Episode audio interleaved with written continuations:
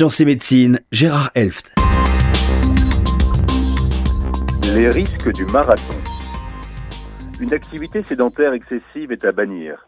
Les bénéfices d'une activité physique régulière de l'ordre de 30 minutes par jour sont largement démontrés sur le plan cardiaque et sur le plan général. Mais il s'agit d'une activité régulière, non excessive et adaptée à chacun. Qu'en est-il d'une activité plus importante de type marathon ou semi-marathon? Pratiquer un marathon de quelques 42,2 km ou même un semi-marathon n'est pas dénué de risques, surtout chez les personnes non, non, entraînées, celles qui ont plus de 40 ans ou celles présentant des facteurs de risque cardiovasculaires, celles qui fument, qui ont du cholestérol, du diabète ou de l'hypertension. Il existe un risque faible mais bien réel de mort subite pendant cet exercice intense, surtout si des consignes de bon sens n'ont pas été appliquées à savoir le contrôle des facteurs de risque cardiovasculaire, un bilan médical avant ce marathon et une éventuelle épreuve d'effort chez les sportifs de plus de 40 ans.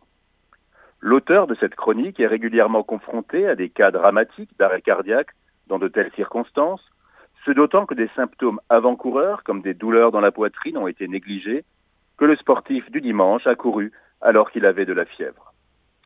Ce qui est moins connu, plus inhabituel et plus difficilement admissible, c'est que le marathon, très à la mode dans les grandes capitales, peut ralentir la prise en charge d'un patient hospitalisé en urgence pour infarctus, car le cardiologue qui doit intervenir en urgence et qui se trouve à l'extérieur de l'hôpital, en l'occurrence l'auteur de cette chronique, est littéralement bloqué par des hordes de coureurs, les organisateurs n'ayant pas imaginé un seul instant qu'il peut y avoir plus important et plus urgent que de courir.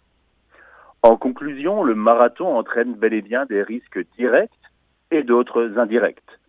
En pratique, il faut se souvenir que si vous souhaitez faire un marathon ou que si vous avez repris le sport et que vous êtes fumeur, hypertendu, diabétique ou avec trop de cholestérol, la prudence s'impose, un bilan cardiologique peut être le bienvenu.